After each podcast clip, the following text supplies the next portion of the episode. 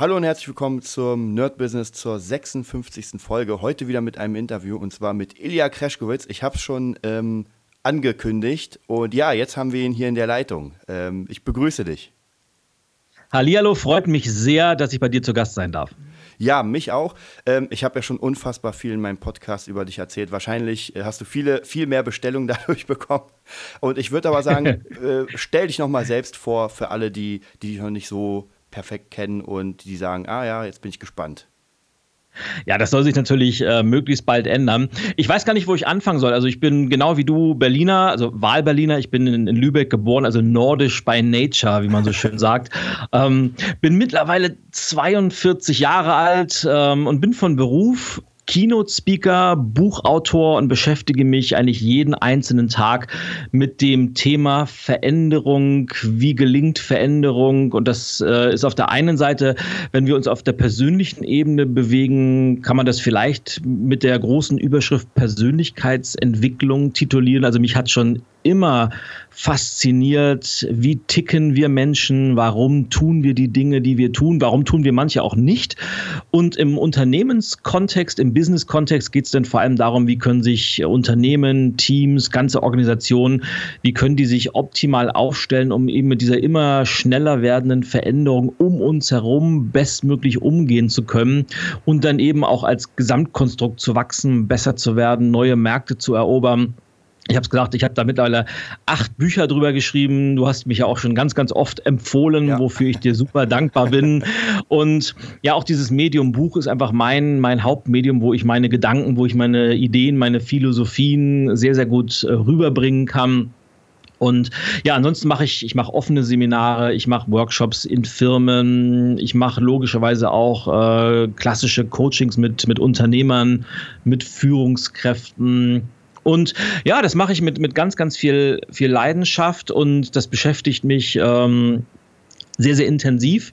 Aber wenn ich das nicht tue, vielleicht auch so ein paar persönliche Hintergründe für, für deine Hörer. Ich spiele leidenschaftlich gerne Golf und bin, was ja zu deinem Podcast auch sehr gut passt, äh, auch ein, ein leidenschaftlicher Musiker. Habe früher ich muss mittlerweile wirklich früher sagen, so bis zu meinem, ich würde mal sagen, 20. Lebensjahr wirklich sehr, sehr intensiv und oft und viel Gitarre gespielt. Und heute ist es einfach nur noch eins meiner, meiner Hobbys, das ich einfach benutze, um mich selbst zu inspirieren, um so die Gedanken ein bisschen fließen zu lassen.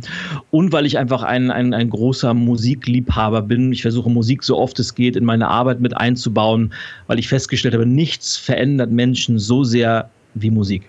Das fand ich auch tatsächlich ganz interessant, als mhm. du gesagt hast, da gab es in einem Hörbuch, also ich höre ja deine Hörbücher. Ich habe mhm. zwar auch die Bücher, aber die stehen rum und die verleihe ich manchmal.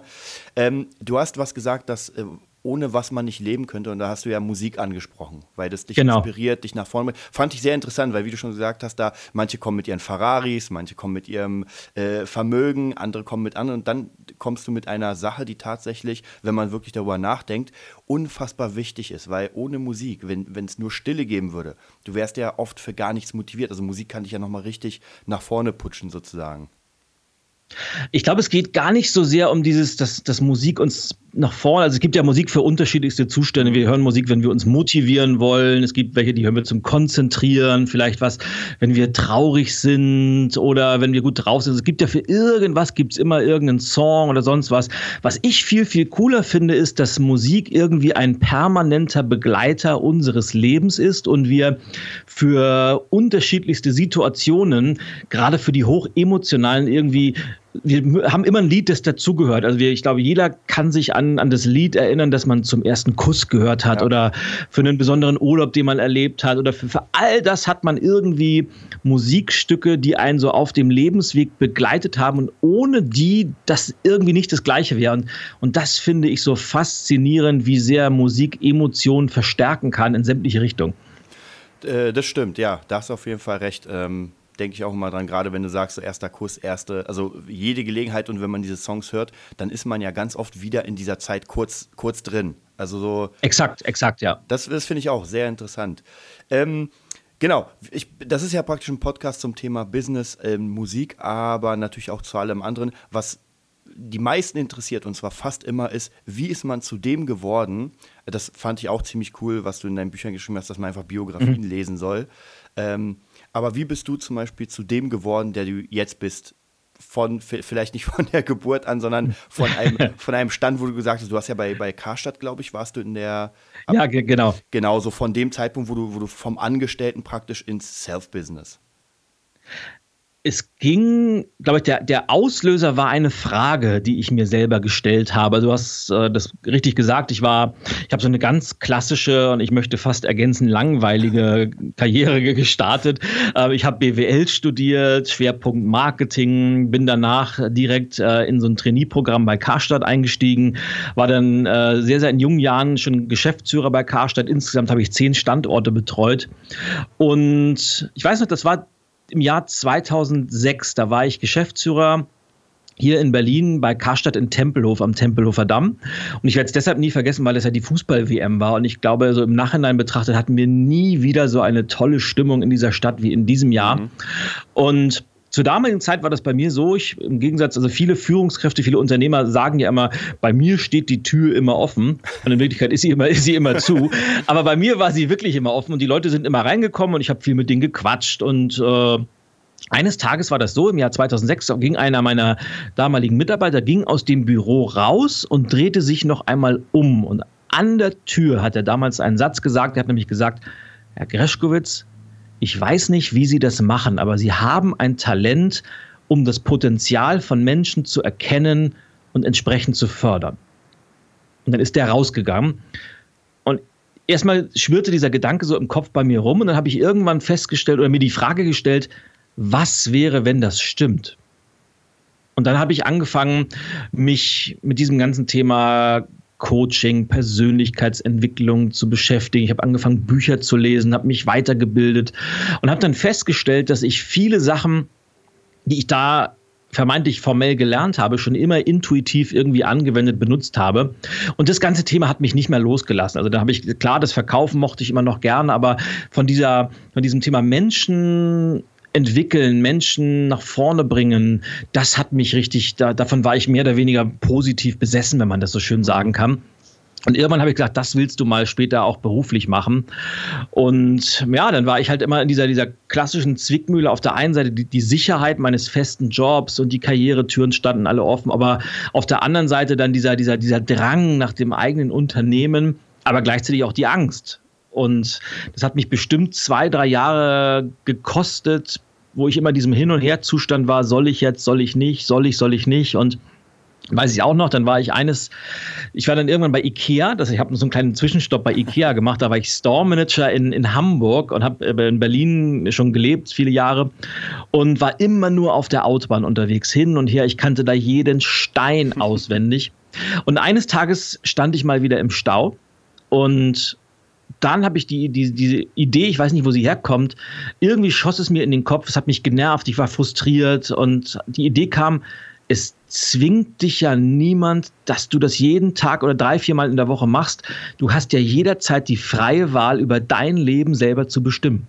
Mhm. Und das war damals ein, ein solcher Moment der Klarheit. Und ich habe noch im Auto meinen damaligen Chef angerufen, habe gesagt, so, das war's, ich, ich schmeiß jetzt hin und fange jetzt an, das zu machen, was ich eigentlich schon seit drei Jahren machen wollte, nämlich mein eigenes Business aufzubauen, mein eigenes Unternehmen zu gründen. Und damit war es dann ausgesprochen. Auf einmal war ich dann auf meine eigenen äh, Beine gestellt. Auf einmal war ich auf meine eigenen Talente angewiesen. Und es war am Anfang durchaus spannend und hart, weil ich habe natürlich, äh, ich muss dazu sagen, ich hatte eine, ich habe wirklich gut verdient damals. Ich hatte einen tollen Dienstwagen. Ich hatte wirklich ganz, ganz tolle Perspektiven auch. Und ich habe nochmal komplett bei Null angefangen Aber das heißt, null Kunden. Du, du hattest zumindest ja. schon mal so eine Art, ähm, ich sag mal, Fundament. Also du warst jetzt nicht auf einmal arm und hast gesagt, okay, jetzt gucke ich mal, sondern du hast ja bis dahin schon etwas aufgebaut, dass du darauf dich, ich nenne es mal, setzen kannst und erstmal damit loslegen kannst. Durch deine Arbeit. Ich, Jein, also jein. Natürlich hatte ich ein bisschen was aufgebaut. Ich hatte natürlich auch ein bisschen Rücklagen gebildet, aber man muss auch dazu sagen, ich hatte zur damaligen Zeit gerade mein, mein Haus ganz, ganz neu gebaut. Ich hatte eine kleine Tochter, die damals zwei war. Also es war jetzt nicht so, dass ich gesagt hätte, ich kann jetzt hier beruhigt in die nächsten Jahre reingehen, egal was da kommt. Also ich war schon wirklich äh, darauf angewiesen, ich musste zügig eigenes Geld verdienen. Und das war, glaube ich, aber auch einer meiner, meiner großen Antreiber damals, dass ich gesagt habe, du hast jetzt auch nicht viel Zeit, so mal in den Tag hineinzuleben, mhm. sondern du musst zeitnah auch die ersten Ergebnisse abliefern. Und das war eine spannende Zeit. So die gerade die ersten ein bis drei Jahre, das war so dieser klassische Start, den wahrscheinlich viele deiner Hörer auch kennen, den viele Gründer kennen, weil man denkt ja immer, man schießt sofort durch die Decke, aber ja. egal was für ein Business man hat, das muss natürlich auch erstmal langsam aufgebaut werden. Es dauert eben eine gewisse Zeit, bis man diesen, diesen, diesen Anfangs- oder dieses Anfangsmomentum überwunden hat und dann, dann läuft es dann irgendwann mal. Ja, das, das Anfangsmomentum ist gerade, also ähm, ich habe mir hier so ein paar Sachen aufgeschrieben, die ich so ähm, ein bisschen abarbeiten will, weil es gibt ja immer so Fragen, die, die immer wieder kommen. Kennst du ja wahrscheinlich auch bei deinen ja, Seminaren. Natürlich. Ähm, eine Sache gerade bei Musikern ist, dass sie sich einfach nicht vorstellen können.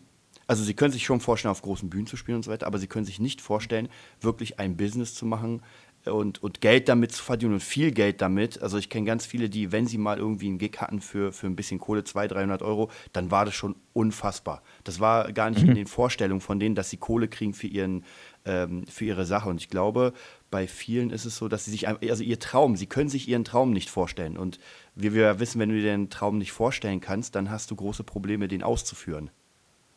Ja, und das ist tatsächlich etwas, äh, woran ich auch immer wieder arbeite mit, mit Unternehmern, gerade in, in Einzelcoachings. Es ist gar nicht mal nur eine Frage, wenn man ganz am Anfang ist, sondern es hat ja immer was damit zu tun, auf was für einem Stand ist man selber als Persönlichkeit. Und natürlich, wenn man gerade das Business gegründet hat, dann ist man auf einem, einem Stand, wo man gerade angefangen hat und vergleicht sich ganz, ganz häufig dann mit den Großen der Branche, äh, mit den, mit den erfolgreichen Bands und die spielen in, in Stadien oder in großen Hallen. Und natürlich kann man sich das noch nicht wirklich vorstellen vorstellen, aber man muss da als Persönlichkeit reinwachsen. Man muss sich als Persönlichkeit weiterentwickeln, man muss wachsen, man muss sich selbst immer wieder an, an eigene Grenzen bringen.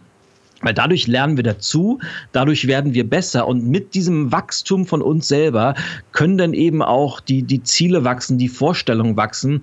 Und es ist ein, ein, ein notwendiger Prozess. Ich glaube, es ist aber auch ein, ein guter Prozess, weil man so Stufe für Stufe da reinwachsen kann.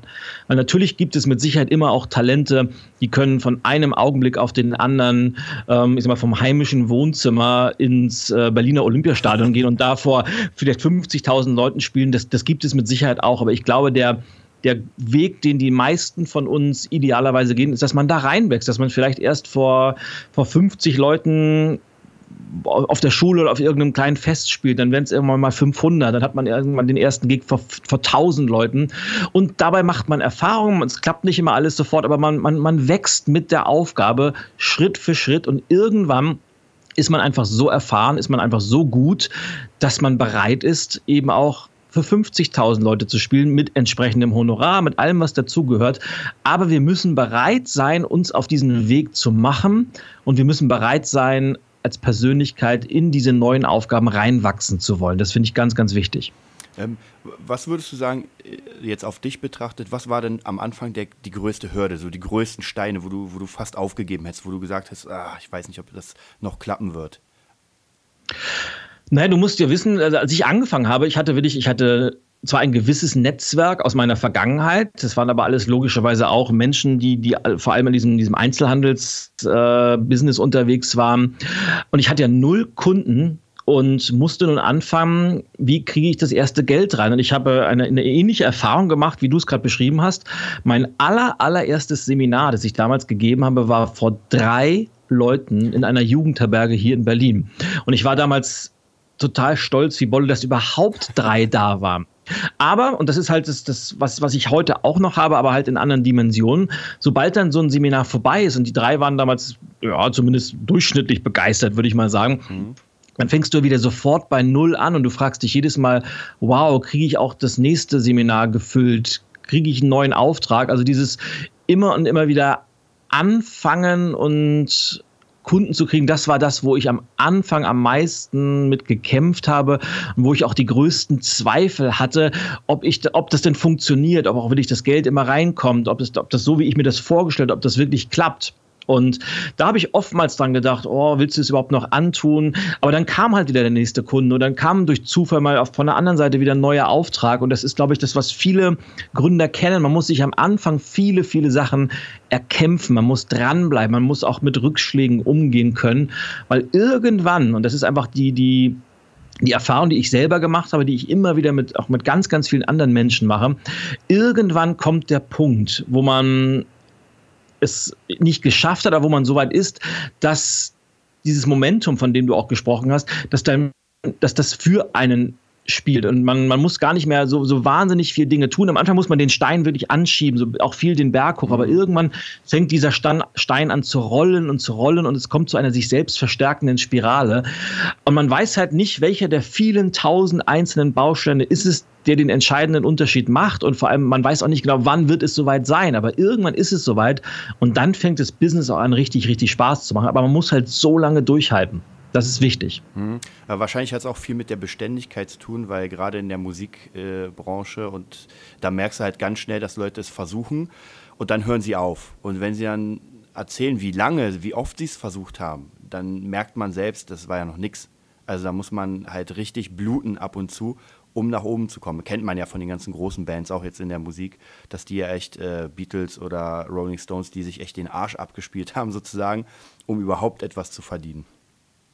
Also erstmal das, ich denke, man, man darf sich für nichts zu schade sein und gerade wenn man davon träumt, vielleicht mal eine große Karriere zu machen und man hat die großen Hallen im Kopf und die großen Festivals, dann muss man trotzdem bereit sein, vielleicht auch mal auf einem Schulfest zu spielen, auf einem Stadtteilfest, in irgendeiner Scheune, weil das gehört dazu. Das ist aber auch wichtig, um diese, ich sag mal, die Amerikaner sagen, die Meilen abzuspulen. Du musst die Erfahrung machen, du musst ähm, macht spielen und spielen und spielen und spielen, weil mit jedem, mit jedem Gig, den du hast, um in deiner Branche zu bleiben, mit jedem Gig, den du hast, machst du Erfahrung und wirst aber auch besser. Und wichtig ist, dass du auch diese Fehler machst. Also ich weiß bei mir, das war dann schon ein paar Jahre später, als ich dann irgendwann festgestellt habe, wow, mein Talent, mein größtes liegt vielleicht gar nicht so sehr in den kleinen Seminaren, sondern doch eher auf den, auf den Bühnen im, im Bereich Vorträge halten. Und so der erste Vortrag, den ich bezahlt gehalten habe, der ist so dermaßen in die Hose gegangen. Das war also ein, ein komplettes Desaster. Und natürlich habe ich mich dann gefragt, wow, das habe ich mir so irgendwie gar nicht vorgestellt. Was machst du denn jetzt? Vielleicht ist es ja doch nicht was für dich. Und zum Glück habe ich mir damals gesprochen, nee, davon lässt du dich nicht abbringen. Du machst einfach weiter und guckst, was kannst du daraus lernen. Und beim nächsten Mal wirst du besser. Und das ist ganz, ganz wichtig, dass man eben nicht zu früh aufgibt, weil und auch das gibt es, glaube ich, ich kenne keinen erfolgreichen Unternehmer, ich kenne keinen erfolgreichen Musiker, der nicht irgendein Erlebnis am Anfang hatte, wo er sagt, das ist total in die Hose gegangen, aber die haben trotzdem weitergemacht und sind besser geworden. Und das ist einfach ein, ein Entwicklungsweg, da muss man durch und den kann man auch nicht abkürzen. Mhm. Also du sagst, du bist auch praktisch einfach durchziehen. Ich habe hier gerade zufällig dein, ähm, dein PDF offen und zwar ja. äh, das, äh, warte, jetzt muss ich mal gucken, wie das hieß. Ähm, dein, dein, ach, wie heißt denn das? Dein Kennenlernen-PDF sozusagen mit deinen Referenzen und sowas. Ist, also ich finde es auf jeden Fall sehr beeindruckend. Das sieht unfassbar professionell aus. Ah, cool. Hm? Ähm, das habe natürlich nicht, habe ich, nicht, hab ich nicht selber gemacht. Das haben natürlich Profis gemacht. ja, aber das ist, das ist wieder das nächste, was sehr interessant ist, dass man ja ab irgendeiner Stufe praktisch Dinge outsourced und sagt, okay, äh, bevor ich mir jetzt Photoshop die nächsten fünf Jahre beibringe, bezahle ich mal jemanden, der das besser macht als ich. Was glaubst Also ich habe da eine ganz, hm? habe da eine ganz klare Philosophie und kann auch einen sehr, sehr praktischen Rat aussprechen für alle, die sich auch überlegen, soll ich Dinge selber machen oder soll ich sie an externe Dienstleister vergeben? Es gibt eine Zeit in der Karriere eines Unternehmers, gerade am Anfang, da hat man mehr Zeit, als dass man Geld oder Kunden hat. Einfach weil man am Anfang ist und noch am Aufbauen ist. Und diese Zeit, die man hat, die sollte man einfach nutzen, um sich in so viele Dinge wie möglich reinzuarbeiten und versuchen, sie selber zu machen. Weil warum soll ich nicht meine eigene Webseite basteln? Wieso soll ich nicht Kunden selber anschreiben? Wieso soll ich nicht Sachen planen, wenn ich sowieso von zwölf Stunden Arbeitszeit am Tag zehn Stunden nichts zu tun habe? Dann kann mhm. ich diese Zeit lieber damit nutzen. Also am Anfang, wenn man mehr Zeit als Geld hat, so viel wie möglich selber machen. Und irgendwann kommt dann der Punkt, wo sich dieses Verhältnis dreht. Man wird erfolgreicher, die Kunden kommen mehr, die Honorare werden höher. Und irgendwann hat man dann auf einmal, man hat zwar Geld, aber man hat kaum noch Zeit für all diese Dinge. Und dann sollte man zügigst alles, wo man selber nicht gut genug ist, outsourcen und zwar an Profis. Ich kann immer nur dazu raten, sich Profis zu suchen, nicht, nicht zu gucken, möglichst den billigsten Dienstleister zu finden, weil man zahlt am Endeffekt immer drauf. Mit Profis fährt man, vielleicht zahlt man zwei Euro mehr, aber man weiß, es wird ein gutes Ergebnis. Und, das finde ich auch ganz, ganz entscheidend, gerade wenn man selber im, im Dienstleistungsgewerbe, und das ist man ja als Musiker mehr oder weniger auch, mhm. wenn man da tätig ist und möchte selber höhere Honorare erzielen, dann sollte man auch immer dafür sorgen, dass auch die Dienstleister, die wir selber beschäftigen, dass man die gut und vernünftig bezahlt. Finde ich ganz, auch ganz, ganz wichtig. Ja, das äh, genau, das ist auch wieder so ein, so ein ständiges Thema, gerade bei Musikern, dass äh, Musiker haben so gut wie nie Geld in der Tasche und versuchen natürlich. Das, das finde ich das Schlimme tatsächlich, weil die Musiker selbst aufhören für Musik zu zahlen, sich das Ding irgendwie runterladen, aber erwarten, dass sie hm. selbst mhm. irgendwie bezahlt werden. Und das ist natürlich, das funktioniert ja, ja nicht. Äh, exakt, exakt. Und das ist äh, tatsächlich ein ja, äh, so eine Philosophie, die ich mir irgendwann angewohnt habe, weil ich weiß, ich, ich verlange für, für meine Sachen, für meine Sachen, die ich anbiete, hohe Honorare. Und wenn ich andere Dienstleister beauftrage, egal was es ist, ob es jetzt um, um Grafik geht oder sonst irgendwas. Ich möchte, dass die genauso gut bezahlt werden und dass die auch den, den Wert wiedergespiegelt kriegen ihrer Arbeit. Und stelle fest, seitdem ich das mehr mache, und das klingt jetzt vielleicht etwas esoterisch, aber seitdem ich das so tue, ähm, habe ich auch in der entgegengesetzten Richtung, was meine Honorare angeht, geht es auch tendenziell eher nach oben, weil es ist ein, ein jeder soll gut, gut leben können von dem, was er tut und jeder soll auch den, den Wert wiedergespiegelt bekommen, den er liefert für die Menschen da draußen. Und deshalb finde ich es einfach ein, ein absolutes Unding, wenn Leute um jeden Cent feilschen und Hauptsache billig, billig, billig, weil da zahlt man auf Dauer immer drauf. Äh, ja, auf jeden Fall. Also das merke ich auch immer wieder, wenn, wenn Leute mit etwas ankommen, gerade bei, bei Mixings oder so weiter oder bei Aufnahmen, mhm. da versucht man noch den, den letzten Cent zu sparen sozusagen und am liebsten den Kumpel zu nehmen, der es noch umsonst macht. Und naja, dann braucht man sich nicht wundern, warum die Mucke nicht gehört und nicht gekauft wird, weil für so einen Schrott würde man nicht zahlen. Genauso wie die, wie die Band selbst nicht zahlen will, um das aufzunehmen. Ja, wie gesagt, es kommt aber, was für dem Punkt man ist, wenn man am Anfang ist, natürlich so kann man selbst aufnehmen. Man kann natürlich sagen, meinem Kumpel, Mensch, hast nicht Lust, uns mal aufzunehmen und wir laden dich mal zum Essen ein, was auch immer. Am Anfang kann man sowas machen, aber wenn man eine gewisse Erfolgsstufe hat und wenn man so, so erfolgreich ist, dass man gar nicht weiß, wohin soll ich mit meiner Zeit, mhm. dann sollte man dieses Geld immer in Profis investieren, weil wenn man selber als Profi wahrgenommen werden will, sollte man auch nur mit Profis zusammenarbeiten. Das stimmt. Ähm, sag mal, du hast ja ganz viele, ich nenne es mal, ja, wie kann man sagen, so, so, so bestimmte äh, Parts deiner Seminare, deiner, deiner Lehren sozusagen, wie zum Beispiel, das, ich nenne es mal das Au-Ja-Phänomen und sowas. Ähm, mhm. Wie wie kommt das zustande? Also wie, wie machst du diese Pakete sozusagen, dass du sagst, ähm, oh ja, ist hier, dann haben wir noch vielleicht äh, Let's Talk About Change, dann mach es einfach, also wie, wie kommen dir die Ideen zu diesen Sachen? Ähm, durch mein Leben, würde ich einfach mal sagen. Also ich habe, da hilft mir sowohl das, das Schreiben als auch äh, mein, meine Reisetätigkeit durch meine Keynotes und Vorträge sehr, weil ich habe ein mittlerweile durchaus spannendes Leben und das hat jeder. Ich mache, glaube ich, aber eine Sache anders als viele andere ich schreibe mir Begebenheiten auf, die ich erlebe. Und ich gehe immer mit einer, mit einer sehr offenen Haltung durch den Alltag. Und egal was ich so erlebe, ich frage mich immer, kann man das irgendwie in einem Buch verarbeiten, könnte da eine Geschichte für einen Vortrag daraus werden? Und ich schreibe es sofort auf. Früher habe ich immer gedacht, Mensch, das habe jetzt gerade irgendwie eine, mal als Beispiel, ich habe eine schöne Begebenheit an der Kasse im Supermarkt gehabt und da ist, ein, ist es zu einer Unterhaltung gekommen und da, das war ganz witzig. Und früher habe ich dann gedacht, Mensch, das merkst du dir jetzt mal und heute Abend guckst du mal, was du draus machst. Ich habe aber festgestellt, alles, was man nicht aufschreibt und notiert, das ist irgendwann verschwunden und kommt ganz, ganz schwer wieder. Deshalb habe ich heute ähm, sowohl ein Notizbuch, wo ich äh, per, per Hand noch reinschreibe, oder ich nutze einfach die Diktierfunktion von meinem iPhone oder ich nutze Evernote als App und notiere wirklich alles, was ich so erlebe, ganz oft nur in Stichpunkten. Und wenn ich dann bei einem neuen Buchprojekt bin oder wenn ich anfange, äh, einen Vortrag zu planen, einen neuen, dann gucke ich auch mir diese ganze Geschichtensammlung an und fange an, das auszuformulieren, fange an, Dialoge ein bisschen zu feilen dran.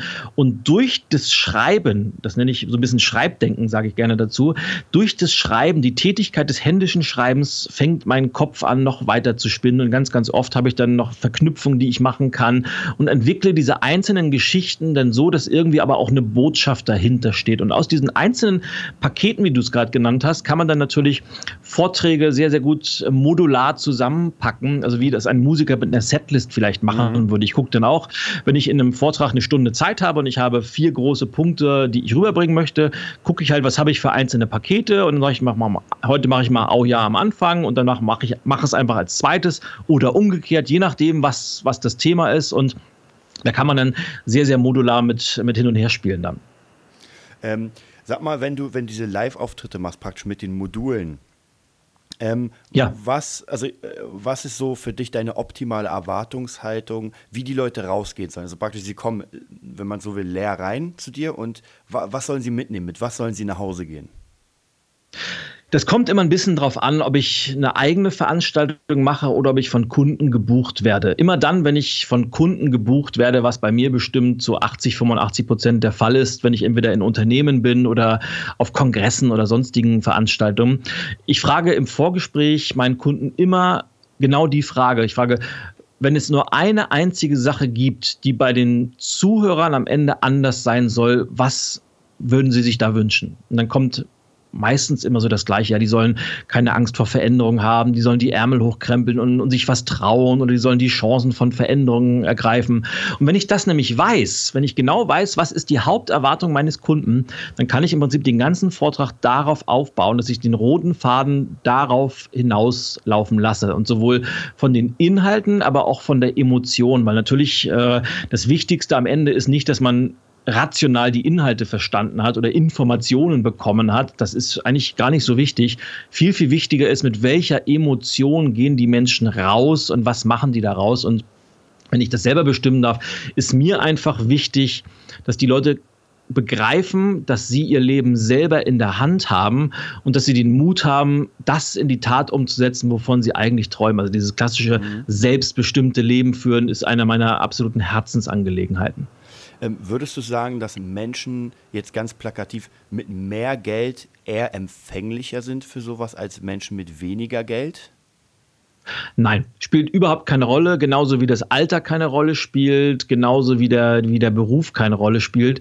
Ich glaube, das ist immer eine Frage der, der Bereitschaft. Wie sehr bin ich bereit, etwas dafür zu tun und wie offen gehe ich an solche Sachen daran? Und es gibt für, für sämtliche demografischen Unterschiede, also für Männer, für Frauen, für Angestellte, für Unternehmer, für Reiche, für Arme, könnte ich dir Beispiele nennen, die entweder total offen damit umgehen oder total verschlossen. Damit hat es, glaube ich, überhaupt nichts zu tun. Mhm. Ich kenne das immer, also als ich, sag ich mal, am Anfang auch angefangen habe, irgendwie so Seminare zu machen bei verschiedenen ähm, Speakern und so weiter, dann kamen natürlich aus meinen inneren Kreisen immer diese Dinge so, ey, wie kannst du für den Scheiß Geld ausgeben? Da quatscht jemand dir nur ein Ohr ab. Also viele Leute wollen ja, wie soll ich sagen, die wollen Geld nur ausgeben für etwas, was begreifbar ist, was du greifen kannst. Auto, Haus, äh, weiß nicht, Spielkonsole und nicht für jemanden, der einfach nur redet sozusagen. Ja, wobei, da muss man halt auch genau hingucken, wo setze ich mich in solche Seminare rein? Was erwarte ich mir denn davon? Wenn es wirklich ein Seminar ist, wo dir jemand nur ein Ohr abquatscht, dann wäre ich vielleicht auch unzufrieden. Ähm, aber ich glaube, dass man egal ob man jetzt ein Seminar besucht oder ob man vielleicht nur ein Hörbuch hört oder einen Online-Kurs mitmacht, was auch immer, man muss sich immer die Frage stellen, was kann ich aus dem, was ich da gerade an Impulsen, an neuen Ideen bekomme, was kann ich daraus für meine aktuelle Situation rausziehen, in der ich mich aktuell gerade befinde. Und selbst wenn ich nur eine Idee mitnehme aus so einer Veranstaltung, finde ich das schon wahnsinnig wertvoll. Ich habe mittlerweile, ich habe einen, einen sehr, sehr hohen Betrag, lege ich persönlich bei mir jedes Jahr zur Seite, wo ich mich weiterentwickle, wo ich mich weiterbilde, wo ich äh, auch viel um die Welt reise, um, um solche Veranstaltungen zu besuchen, weil man ist nie fertig und egal welche Entwicklungsstufe du erreicht hast, Du kannst immer noch dich weiterentwickeln und das finde ich so, so wichtig, dass man eben nicht das Gefühl hat, ich bin fertig, sondern dass man dieses Mindset des lebenslangen Lernens sich bewahrt. Und deshalb finde ich das so schade, dass Menschen, was du gesagt hast gerade, lieber die teuren Alufelgen kaufen oder den Flachbildschirm oder weiß der Kuckuck was, aber in sich selbst nicht investieren wollen. Und das ist schade, weil das ist ja ein, ein, mein, mein Buchthema, mit dem ich mich aktuell neu beschäftige, weil ich behaupte ja und wage die These, weil die Welt sich so dramatisch wandelt, weil es immer unsicherer wird. Es fallen Millionen von Jobs weg und keiner weiß genau, was bringt die Zukunft. Ich behaupte, die einzige Konstante werden wir selber sein. Und je mehr wir in uns selbst investieren, je mehr wir uns ein Wissen aneignen, an unseren Fähigkeiten arbeiten, Dinge dazulernen, desto gelassener können wir dieser Zukunft entgegenblicken. Deshalb versuche ich natürlich auch immer dafür zu werben, Leute, investiert lieber in euch selber und mhm. vielleicht nehmt ihr dann lieber die günstigeren Felgen. Wobei man auch, ich glaube, man kann sich auch, ich habe auch schöne Felgen. Man kann auch beides haben. Man kann schöne Felgen haben und in sich investieren. Es muss nicht immer entweder oder sein. Ja, hängt, hängt natürlich, wie du schon vorhin mhm. gesagt hast, äh, auch wo man, wo man in seinem, sag ich mal, äh, in seinem Status ist, also wo, wo man gerade hängt. Wenn man natürlich ganz am Anfang ist, sollte man vielleicht nicht gerade die teuren Konsumgüter kaufen. Wenn man dann schon irgendwie sein Business hat und es funktioniert, dann kann man ruhig sagen, okay, heute kann ich mir halt das leisten, weil es funktioniert. Exakt, genau. Finde ich wichtig, dass man sich auch ab und zu mal belohnt, aber man sollte auch immer gucken, dass es irgendwie eine, eine, gute Balance hat. Ich sehe leider oftmals den, den umgekehrten Fall, dass man gerade, wenn man am Anfang ist, äh, sein ganzes Geld für Dinge ver, verplempert, die man eigentlich gar nicht braucht. Ähm, wie, sagt, wie heißt es im Fight Club so schön, wir kaufen uns Dinge, die wir nicht brauchen, von Geld, das wir nicht haben, um Menschen zu beeindrucken, denen wir sowieso völlig egal sind. Ja. Und ich kann immer nur dazu raten, äh, das Geld, das man gerade am Anfang mit dem eigenen Business verdient, möglichst sofort reinvestiert ins Business, damit das Business wachsen kann, damit es sich weiterentwickeln kann, weil diese Investitionen, die bringen wirklich was. Und man, wie sagt man auch so schön, wenn man in, in fünf Jahren zurückblickst, wirst du super froh sein, wenn du das jetzt heute getan hättest, anstatt diese, dieses Geld, das du da eingenommen hast, für irgendwelche Dinge zu verplempern, wo du vielleicht kurzfristig so ein kleines Glücksgefühl Glücksgefühl hast und dann steht die Playstation dann doch wieder in der Ecke oder der, der Heimtrainer steht im Keller oder was man sich alles so kauft und dann doch nie benutzt im Endeffekt. Äh, ja, finde ich auf jeden Fall auch ga ganz wichtig. Also bei mir ist es auch relativ oft, dass ich ohne Ende ähm, ich sag mal, Seminare kaufe und alles Mögliche um. Also mir macht es natürlich extrem Spaß. Ich habe gerade Konsolen, ich bin eigentlich total der Zocker, aber wenn ich ehrlich mhm. bin, irgendwie steht meine Nintendo Switch seit drei Wochen rum mit Zelda und ich hatte noch nicht eine Sekunde da zu zocken, weil ich mich doch lieber mit meinem Business beschäftige, weil es mir mehr Spaß macht, sage ich mal. Also da glaube ich, muss man halt so ein bisschen gucken, was macht einem denn wirklich so viel Spaß, dass man morgens aufsteht und sagt, jetzt geht's los. Ja, ganz, ganz, ganz wichtig. Also dieses, dieses äh, Leuchten in den Augen, dieses, dieses Brennen für eine Sache, das ist der, der, der beste Antreiber, den man in so einem Business einfach haben kann, äh, dass man ich sag mal, es gar nicht mehr abwarten kann, morgens aufzustehen, wenn man so Bock drauf hat, genau. das Business voranzubringen. Und das ist eben, das, das, das sieht man den Menschen auch an, die haben ein, eine ganz andere Ausstrahlung. Im Gegensatz kenne ich auch so viele, die, die stehen dann erst um elf auf und sagen, ach, mal gucken, was der Tag so bringt. Und dann, dann schleppen die sich so durch den Tag, gucken RTL 2, irgendwelche Serien und, und sind dann irgendwie unzufrieden. Und das ist schade, weil ich glaube ganz einfach, dass in jedem Menschen irgendwie sowas schlummert, das darauf wartet, rausgelassen zu werden. Und äh, je nachdem, was man so für Talente hat, bei dem einen ist es die Musik, der andere kann gut mit Menschen umgehen, der andere ist künstlerisch sehr begabt und der andere hat wieder ganz andere Talente. Man muss es halt nur finden, was es bei einem ist.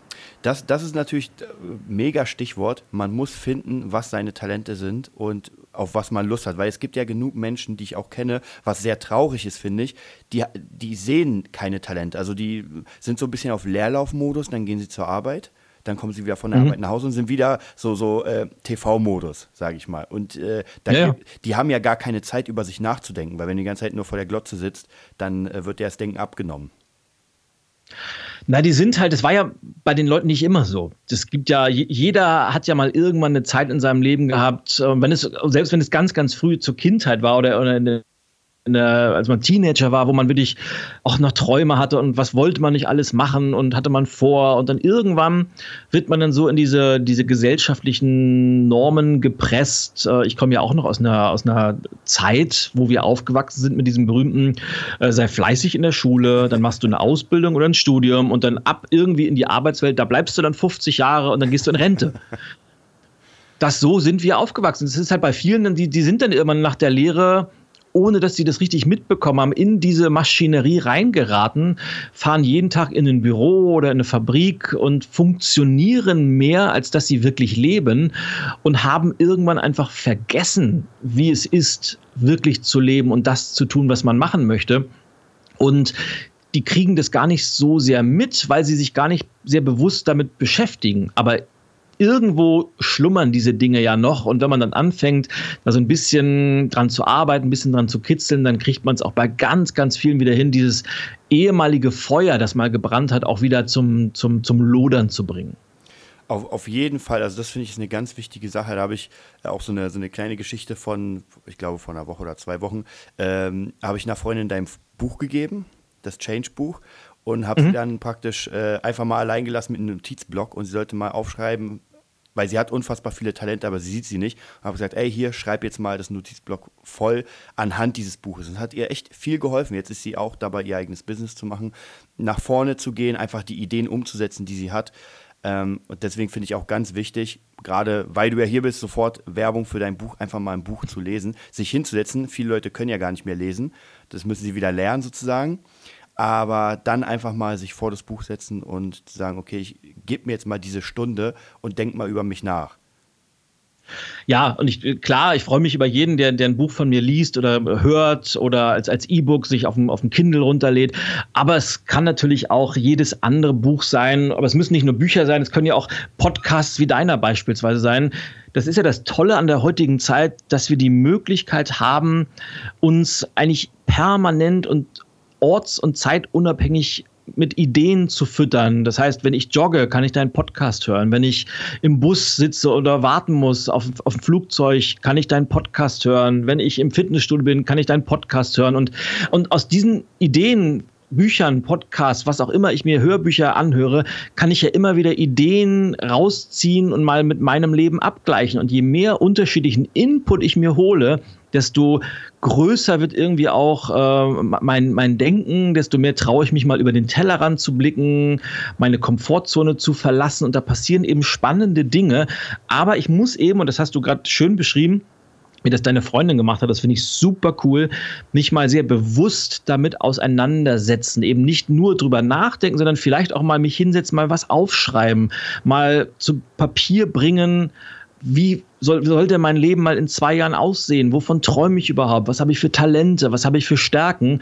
Und wenn man das mal sehr bewusst macht, dann passieren ganz einfach Dinge, die nicht ohne Auswirkung bleiben können. Und deine Freundin hat jetzt das Business gegründet und andere sagen, wow, ich will doch lieber Karriere in einem Unternehmen machen, was auch immer, aber nicht so das Leben dahin plätschern lassen, sondern möglichst aktiv und selbstbestimmt das, das Heft des Handelns in der Hand haben. Genau, man, man muss ja irgendwie anfangen und äh, ich merke auch immer wieder, wenn man anfängt mit einer Sache, dann ergeben sich ja ganz viele daraus. Das heißt, äh, ist ja bei dir auch so, wenn ich, wenn ich mir dein PDF angucke, du machst ja du machst ja einfach viel. Also in deinem Bereich hast du ja immer wieder neue Ideen, neue Bücher, neue Hörbücher und du bleibst ja nicht stehen auf einem Punkt, sondern du entwickelst dich ja eigentlich mit jedem Tag weiter. Und das ist das Coole, finde ich, dass man, dass es so funktioniert. Ja, und das ist, äh, ich glaube, das ist auch so ein bisschen so eine gewisse deutsche Mentalität, dass viel zu viele immer auf diese, diese Perfektion warten. Und wenn die ein Unternehmen gründen wollen, dann planen die erst noch und warten, auf, bis sie bei 100 Prozent sind. Aber wir leben einfach in Zeiten, wenn man sich erstmal auf diesen Weg macht, kaum ist man da, muss man sich sowieso mit neuen Rahmenbedingungen auseinandersetzen. Und ich bin jemand, ich schmeiße mich einfach sehr gerne selbst ins kalte Wasser mhm. Und lerne auf dem Weg. So ist auch mein Buch Mach es einfach entstanden, weil ich, das ist eine meiner Hauptphilosophien. Wenn ich was vorhabe, ich mache es einfach mal und lasse mich überraschen, was auf dem Weg passiert. Und dann kann man mal links gucken, dann kann man mal rechts gucken, muss manchmal auch mal einen Schritt zurückgehen. Aber dabei passieren einfach so viele Sachen und ich kann den Leuten immer und immer wieder nur raten, wartet nicht auf diese Perfektion, weil die gibt es sowieso nicht. Also lieber unperfekt starten als perfekt perfekt zu zögern, weil vom Warten ist noch nie jemand erfolgreich geworden und den Machern gehört die Zukunft. Ja, das, das stimmt. Und man, man sieht ja auf jeden Fall, dass du ja ein Macher bist. Und du hast ja wirklich, wie lange existiert jetzt praktisch so ungefähr dein Business? Äh, seit 2009. Seit okay. 2009. Also ich bin jetzt im, im achten Jahr. Okay, da sieht man ja schon auf jeden Fall, dass du eine, eine unfassbare Menge geschafft hast. Also ich meine, ähm, wenn ich mal hier runter gucke, es sind ja schon alleine äh, sechs Bücher. Du sagst jetzt, das, an dem siebten bist du jetzt dran. Richtig. Und sind in, der, in der Broschüre sind noch nicht mal alle drin. Also insgesamt so. sind, es, sind, es, sind es acht verschiedene Bücher und die sind auch, oh, bin ich auch ganz, ganz happy, in, in unterschiedliche Sprachen schon, schon übersetzt worden. Und ich glaube, es liegt einfach daran, weil A, bin ich jemand, der unglaublich viele Ideen hat. Also mein, mein Kopf ist voller Ideen. Aber, und da, da das ist auch mein Anspruch an mich selber, die beste Idee nützt dir ja nichts, wenn du sie nicht umsetzt. Das heißt, ich versuche auch jeder Idee immer die Chance zu geben, umgesetzt zu werden. Also ich mache auch extrem viel, ich probiere auch viel aus, was natürlich zur Folge hat, dass nicht alles immer auch eins zu eins so funktioniert, wie man sich es vorstellt. Aber ich bin so jemand, wenn von zehn Ideen, die ich ausprobiere, eine einschlägt wie eine Bombe, bin ich total happy glaube ich. Ne? Die, ich. Ich sag mal ja. so, wenn man ganz knallhart ist, äh, äh, kapitalistisch, dann finanziert ja diese eine Idee dann deine nächsten. Ja, exakt. Und ich sag mal, aus denen, die nichts werden, kann man ja auch wieder was lernen. Wieder, wie es nicht funktioniert ja. hat oder wie man es besser machen müsste. Oder man stellt fest, ich habe was ausprobiert und das war jetzt nicht meins. Oder ich habe was ausprobiert und versuche das jetzt mit einer anderen Variante. Also es ist ja, alles, was wir ausprobieren, hat ja immer einen Lerneffekt, wenn wir bereit sind, das auch zu sehen hm. und äh, offen und ehrlich mit uns umzugehen. Deshalb kann man eigentlich bei solchen Sachen immer nur gewinnen. Ja, finde, also wie gesagt, finde ich auch auf jeden Fall, äh, gerade wenn man dich als Beispiel nimmt und einfach sieht, ähm, da zieht jemand das durch. Ich bin ja auch immer absoluter Fan. Ich gucke ja auch immer auf Leute, die, die immer mehr, mehr geschafft haben oder einfach wo, wo man sieht, die rattern da durch. Also wirklich Idee, Umsetzung, Idee, Umsetzung. Da habe ich jetzt gerade von dir, glaube ich, heute sogar bei Facebook gesehen und zwar dein, ich weiß nicht, ob es ein neues System ist, es sieht neu aus, äh, Kick Your Own Ass. Erzähl uns darüber ein bisschen. Oh, Kick Your Own Ass ist eines meiner, meiner Herzensprojekte weil ich bin relativ viel auch in den USA drüben, habe mittlerweile viele, viele gute Freunde und Kollegen dort und vor, vor vier, fünf Jahren war dieses Thema E-Learning in den USA mhm. total gerade am, am, am Kommen. Und ich habe dann immer schon angefangen zu sagen, ich würde gerne meine Philosophie mal gerne in einen Online-Kurs packen. Und das Konzept von Kick Your Own Ass, von diesem Online-Kurs, der jetzt gerade rausgekommen ist, habe ich eigentlich seit zwei Jahren in der Schublade gehabt. Und weil ich aber so viel unterwegs war, weil ich mit meinen Büchern so beschäftigt war, habe ich es immer wieder von der Priorität nach hinten geschoben, weil ich gesagt habe, wenn der Tag nur 24 Stunden hat, ist im Zweifelsfall das Buch mein Medium. Und ich habe derzeit an so vielen Buchprojekten gearbeitet, aber habe dann Ende letzten Jahres gesagt, so, wenn du, wenn du dieses Projekt, diesen Online-Kurs jetzt nicht bald angehst, wird es wahrscheinlich niemals etwas mhm. werden. Und dann habe ich mich mit einem befreundeten Schweizer Unternehmen zusammengesetzt, die für mich die ganze Produktion übernommen haben. Wir haben uns eine ganze Woche im Januar freigeschaufelt, wo wir das an, an viereinhalb Tagen aufgenommen, produziert haben und das Ergebnis ist jetzt fertig und ich bin so stolz, wie es geworden ist. Also es sind 30 Tage, also 30 Einzellektionen, wo im Prinzip ich die Teilnehmer dieses Online-Kurses durch eine, durch meine ganze Veränderungsphilosophie hindurchführe von erstmal der Frage, was will ich überhaupt im Leben? Wo sind meine Talente? Wie könnte eine berufliche oder auch persönliche Vision aussehen, über konkrete Methoden, wie muss ich das Ganze angehen, bis zum Schluss einem ganz konkreten Schritt für Schritt Umsetzungsplan, sodass ich auch genau weiß, was muss ich denn jetzt tun und machen, um das in die Tat umzusetzen.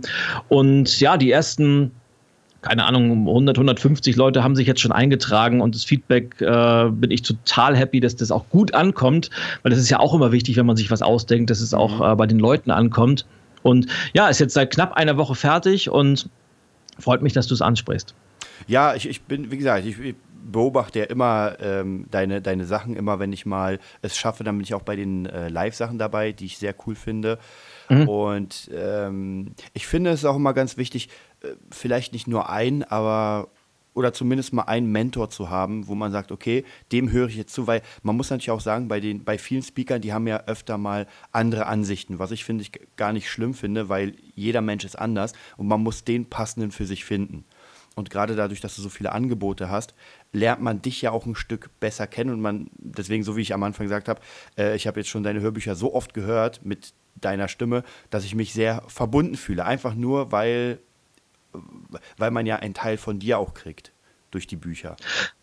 Ja, und das ist mir schön, dass du dieses Feedback gibst, weil das ist A, mir nicht nur sehr, sehr wichtig, sondern ist, glaube ich, ein, ein Teil meiner grundsätzlichen Business-Philosophie, dass ich versuche, A, so transparent und B, so persönlich wie möglich zu sein, weil ich eben nicht der Meinung bin, dass man im Business möglichst verschlossen sein sollte, immer nur business-like, sondern ich glaube, dass, dass Menschen sehr, sehr stark von Menschen kaufen. Und gerade in dem Bereich, wo ich jetzt tätig bin, ist, glaube ich, diese, diese persönliche Beziehungsebene viel, viel wichtiger als, als knallhalte Informationen oder sachliche Fakten. Natürlich kann ich das auch alles schreiben, aber äh, ich versuche schon, mich so zu zeigen, wie ich bin. Und das ist, glaube ich, vermute ich oder hoffe ich zumindest auch ein, ein Teil meines Erfolges, weil du hast es eben so formuliert. Ich glaube ja, dass sehr, sehr viele gerade in dem Bereich Weiterbildung Dinge einfach sagen, weil sie es mal in einem Buch gelesen haben oder von jemand anderem gehört haben. Und ich versuche halt so authentisch wie möglich das zu sagen, was ich denke. Erzähle auch nur Sachen, die ich selber erlebt habe, berichte aus meinem Leben und ich glaube, das kommt ganz gut an. Das finde ja, das ich auch sehr schön im Vergleich zu äh, nichts gegen die Amis, aber die Amis machen es ja alles pompös und da hat es auch ein, ein, ganz cooles Beispiel äh, von einem Speaker, der sich irgendwie im Ferrari gezeigt hat in, äh, auf der Karibik, dieses äh, Fake it till you make it. Und das wirkt natürlich vielleicht auf manche Menschen glaubhaft, aber auf andere dann wieder nicht glaubhaft, dass man sich sagt, so, ey, das ist nur Angeberei. Ja, und das Problem ist meistens, äh, dass der Ferrari nur kurz geliehen ist von Sixt und in Wirklichkeit fahren die Leute dann mit der Straßenbahn äh, zum Dreh.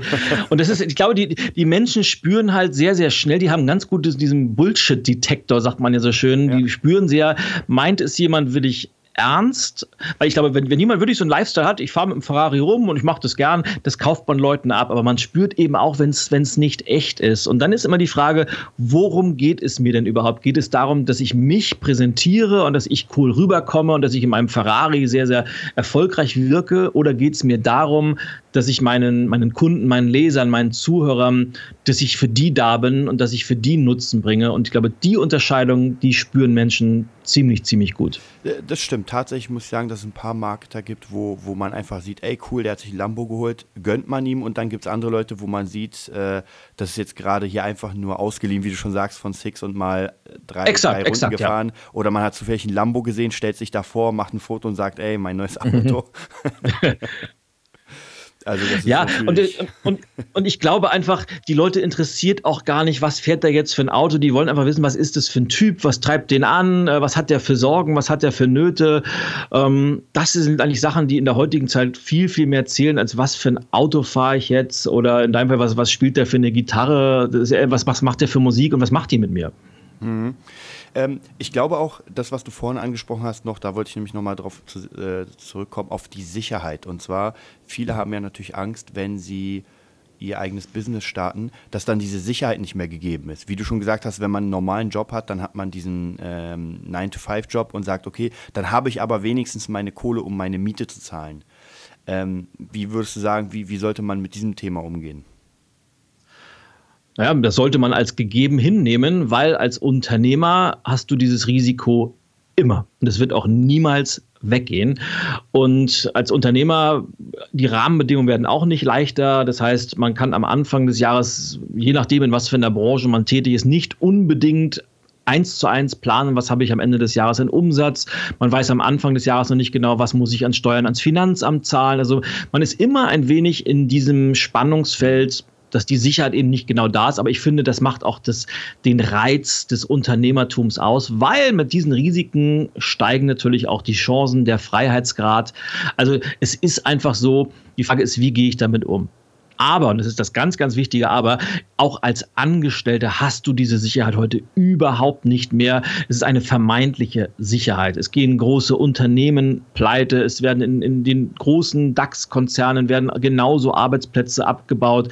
Große Marken sind nicht davor gefeit, dass sie vielleicht in drei Jahren nicht mehr da sein können. Also auch da gibt es diese Sicherheit ganz, ganz einfach nicht mehr. Es ist immer nur eine vermeintliche Sicherheit. Und dann doch lieber die Unsicherheit des Unternehmertums als die Unsicherheit am, am Faden eines Konzerns oder eines anderen Unternehmers zu hängen. Zumindest meine Meinung. Mhm. Ähm, würdest du sagen, jeder Mensch ist als, also kann ein Unternehmer sein? Und die Frage ist auch noch, äh, macht es Sinn, dass jeder ein Unternehmer ist oder zu einem Unternehmer wird? Nein, glaube ich nicht. Ich glaube nicht, dass jeder zu einem Unternehmer geeignet ist. Und das ist auch gut so. Und ich würde auch niemandem raten, gründe ein eigenes Unternehmen, wenn ich vom Typ her nicht dieses Unternehmergehen, will ich das vielleicht mal nennen, in mir habe. Das heißt, Mut zum Risiko, Entscheidungsqualitäten, Führungsqualitäten, Gespür für den Markt, die Bereitschaft, viel zu arbeiten, die Bereitschaft, hart zu arbeiten. Es gibt ganz einfach Menschen, die sind in einer hierarchischen Struktur, in einem großen Konzern, in einem mittelständischen Betrieb als Angestellter viel, viel besser aufgehoben, weil sie da ihre Talente viel, viel besser einbringen können. Das heißt, wiederum für jeden ist mal die Frage, wie ehrlich bin ich zu mir selber? Und wie bewusst bin ich mir meiner eigenen Stärke? Und wenn ich das weiß, kann ich sagen, ich gründe mein Unternehmen oder aber ich baue meine Karriere lieber irgendwo in einem Konzern oder Unternehmen auf. Mhm. Ja, das denke ich auch. Also so, so dachte ich auch die Antwort, weil wenn natürlich jeder Unternehmer ist, dann ähm, würden ja viele Jobs wegfallen. Ich glaube tatsächlich, was möglich ist, dass man einfach einen Job hat, der einem richtig Spaß macht und dass man dann vielleicht noch sein, seine, ich nenne es mal Hobbys oder sowas, auslebt, äh, zu dem man Spaß hat. Was mich wieder darauf bringt, zu deinem, ähm, da ist auch äh, eine ganz coole Geschichte in deinem, in einem deiner Bücher, dass du oder dass jemand gefragt wurde, was seine Hobbys sind und er meinte, er hat keine, wenn, dann macht das richtig. Mhm. Was ich sehr, sehr äh, bewundernswert fand, weil klar, wenn du ein Unternehmer bist, dann machst du eh alle Dinge. Du hast ja immer wieder, es ist bei mir so, dass ich, egal was ich anfange, was ich mache, ich habe im Hinterkopf, wie kann ich das weiter ausbauen? Wie kann ich daraus noch etwas, jetzt gar nicht, es ging, geht gar nicht um Kohle, sondern wie kann ich das irgendwie, mh, hm, wie kann ich damit arbeiten, könnte man vielleicht sagen.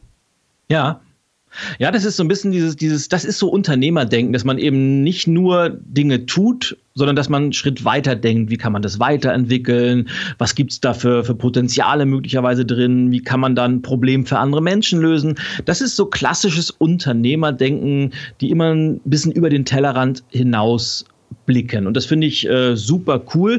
Aber natürlich, es ist nicht, also so, so gut ich diese Geschichte finde, mit ich habe keine Hobbys, wenn ich was mache, mache ich es richtig. Dazu sind wir alle aber auch zu sehr Menschen. Und manchmal, glaube ich, ist es einfach auch wichtig, Dinge einfach nur aus, aus Muße zu tun, weil wir Freude dran haben, ohne dass wir jetzt nach Perfektion streben oder dass wir das Maximum rausholen wollen, sondern einfach nur, weil es uns gut tut und Pausen und Down-Zeiten gehören einfach genauso zum Leben mhm. dazu wie Zeiten, wo wir Vollgas geben und äh, am Limit sind. Stimmt, das braucht man auch natürlich, weil sonst ist man, wenn man nur am Limit ist, ist man irgendwann kaputt wahrscheinlich. Also da muss man natürlich auch auf, auf seine Gesundheit wahrscheinlich aufpassen. Ähm, ja, ich wollte dich nochmal zum Schluss fragen, wo kann man dich denn sehen? Wie, wie, wie funktioniert das? Also gibt es Einzelcoachings? Wir haben ja jetzt erfahren, du hast durch dieses Kick Your Own S deinen dein, äh, mhm. Online-Kurs, den werde ich auf jeden Fall auch verlinken, dass jeder mhm. mal reinguckt und dich äh, kennenlernt dadurch. Und wie sieht es an sich aus? Also wo, wo bist du zugegen? Was, was für Touren machst du? Wie, wie funktioniert das System? Auch das System, also na klar, die einfachste und, und preisgünstigste Möglichkeit, mich äh, zu erleben, ist entweder durch meine Bücher oder durch, durch meinen Podcast, den ich auch nebenbei habe, äh, oder jetzt ganz neu durch den, durch den Online-Kurs kann man mich quasi sehen, hören, aber bequem vom Büro oder vom, vom iPad äh, angucken. Ansonsten mache ich im Jahr noch mehrere offene Geschichten hier in Berlin oder auch woanders in Deutschland, Österreich und der Schweiz. Ich habe ein Eintages-Event. Ich habe mein, was ist so mein, mein Lieblingsseminar, einmal im Jahr eine große Coaching-Ausbildung, die dauert fünf Tage. Und ansonsten bin ich einfach unwahrscheinlich viel mit, mit Vorträgen, mit Keynotes unterwegs, die zum Großteil in Unternehmen sind, aber auch immer mal wieder in, in offenen Geschichten wie in, in, in Stadthallen oder irgendwelchen Veranstaltungen in, in Hallen, in, in kleinen, großen Mittelstädten. Da ist einfach ideal, mit mir auf Facebook befreundet zu sein oder mein Newsletter zu abonnieren, weil ich da die Termine immer mal wieder eintrage. Und ansonsten biete ich natürlich auch Einzelcoachings an. Ich mache Workshops in Firmen. Also das sind ja für mich alles, ich will es mal in Anführungsstrichen, Vertriebskanäle oder Mittel nehmen, wie ich meine, meine Botschaft, meine, meine Message transportiere. Und natürlich, jeder, Auftrag ist anders. Mal geht es um tausend Leute, mal geht es nur um eine. Und beides macht mir wahnsinnig viel Spaß. Aber das sind so die, die groben Möglichkeiten, wie man mit mir in Kontakt treten kann. Ähm, was würdest du sagen, ist der größte Unterschied, ähm, wenn man praktisch dich, ja, wie kann man sagen, ähm, aufgenommen hört, also durch Hörbücher, durch Bücher, oder dass man dich direkt sieht? Also ich hoffe natürlich, dass man auch, wenn man mich aufgenommen hört, ein wenig meine Begeisterung und meine Leidenschaft für dieses ganze Themenfeld spürt. Bin mir natürlich durchaus bewusst, dass das immer nur, dass es noch ein, ein, ein, eine unsichtbare Mauer dazwischen gibt, nämlich entweder äh, den Kopfhörer oder den Bildschirm auf dem Laptop.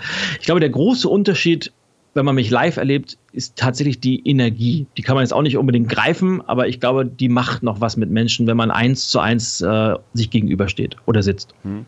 Also ich glaube auch, wenn ich, wenn ich dich höre, wenn ich mit dir jetzt spreche, wenn ich dich sehe praktisch, dann merke ich einfach äh, so vom Stand heraus, dass du einfach jeden Tag Spaß hast an dem, was du da machst. Ja, weil wenn ich es nicht hätte, würde ich es nicht mehr machen. Genau, genau, das ist es. Und das ist, glaube ich, auch so eine, so eine ganz wichtige Sache. Ähm, ich glaube, das war äh, Anthony Robbins mit diesem Spruch, äh, warum gehst du jeden Tag arbeiten? Und ich glaube, das müsste sich jeder eigentlich mal stellen, diese Frage. Ja, äh, sowas ist auch ein Teil zum Beispiel in, in meiner Coaching-Ausbildung. Ich nenne das die unverhandelbaren Grundprinzipien. Also ich habe bei mir vier Prinzipien, die ge langfristig gegeben sein müssen, wenn ich irgendwas im Business mache. Das eine, kannst du ja mal sagen, bei mir ist es, ich muss immer selbstbestimmt handeln können. Das ist mir ganz, ganz wichtig. Ich muss einen Sinn haben. Das ist bei mir der Faktor Nummer zwei. Das dritte ist, ich muss damit Geld verdienen, weil ich muss damit meine Familie ernähren können. Und das vierte ist, es muss mir einfach verdammt viel Spaß machen. Wenn, wenn eins dieser Sachen kurzfristig nicht gegeben ist, ist das okay. Aber langfristig brauche ich alle vier, damit ich das tun kann. Und wenn langfristig eins davon nicht gegeben ist, kann ich es nicht mehr machen. Das habe ich mal irgendwann für mich aufgestellt. Und es ist für mich so ein, wie so ein Kompass, woran ich mich immer orientieren kann. Und ich kann das, wie du es auch gerade gesagt hast, jedem nur empfehlen, für sich selbst mal zu definieren, warum mache ich das und was muss gegeben sein, damit ich es weitermachen kann. Ja, ich glaube auch, das hast du, glaube ich, auch in einem Buch erwähnt, dass äh, wenn man einfach Werte für andere Menschen schafft, dann äh, ist erstens mal was Tolles für sich selbst und auf der anderen Seite wird man dann dadurch auch belohnt. Und vielleicht, das glaube ich, aber auch irgendwie so in der Richtung, vielleicht nicht von diesem Menschen, aber von einer anderen Seite, wie du schon gesagt hast, ähm, dass du praktisch deine Aufträge wachsen weil du besser in dem wirst, was du tust. Wenn du andere Menschen gut bezahlst, dann kommt es auf dich wieder zurück. So ein bisschen vielleicht dieses, ähm, das äh, spirituell gesagt, das Universum hilft dir, so ein bisschen auf, äh, auf, auf The Secret gemünzt. Ja, ich bin ja nun auch, äh, ohne jetzt wieder esoterisch klingen zu wollen, aber ein, ein großer Fan dieser äh, Give-First-Mentalität. Also äh, geben, geben, geben und dann irgendwann mal ans Nehmen denken. Weil ich habe immer, immer wieder festgestellt, wenn man gerne und viel gibt, und zwar ohne den Hintergedanken, etwas zurückbekommen zu wollen. Viele sagen, ich gebe dir gerne was, aber was kriege ich ja. dafür? Und das ist nicht, nicht so mein Ansatz, sondern einfach mal was, was geben Werte schaffen oder irgendwas für andere Menschen machen, dann kommt nämlich tatsächlich immer was zurück. Und das hast du wunderbar zusammengefasst. Und zwar nicht immer aus der Richtung, wo man das erwartet, sondern aus, aus ganz, ganz anderen. Und ob das nun das Universum ist oder wer auch immer, kann ich dir nicht sagen. Ich kann dir nur eins sagen, es funktioniert unglaublich gut. Und mit dieser Philosophie fahre ich persönlich äh, seit, seit Jahren ganz, ganz optimal. Und vor allem, sie macht unheimlich viel Spaß, weil wer viel gibt, der kriegt nämlich eins zu eins eins wieder, nämlich äh, eine starke Erfüllung, weil wenn man für Menschen da ist, wenn man Menschen Gutes tut, dann, dann lässt einen das nicht kalt. Ja, das finde ich ist ein absolut mega cooles Schlusswort. Also finde ich auch ganz, ganz richtig und äh, da sollte man sich auf jeden Fall noch Gedanken drüber machen. Ich danke dir vielmals für das Interview. War wirklich, also gerade für mich ein Herzenswunsch, dich mal hier, hier im, im Podcast zu haben. Und ich hoffe auf jeden Fall sehr, dass du weiterhin unfassbar viel Erfolg hast. Ich werde dich ja weiter ohne Ende hier promoten auf meinem Podcast und auf den anderen Kanälen, weil ich kann auch wirklich sagen, ich benutze das, diese Lehren, sage ich mal. Ich werde auf jeden Fall auch mal zu einem zu Seminar kommen in Berlin.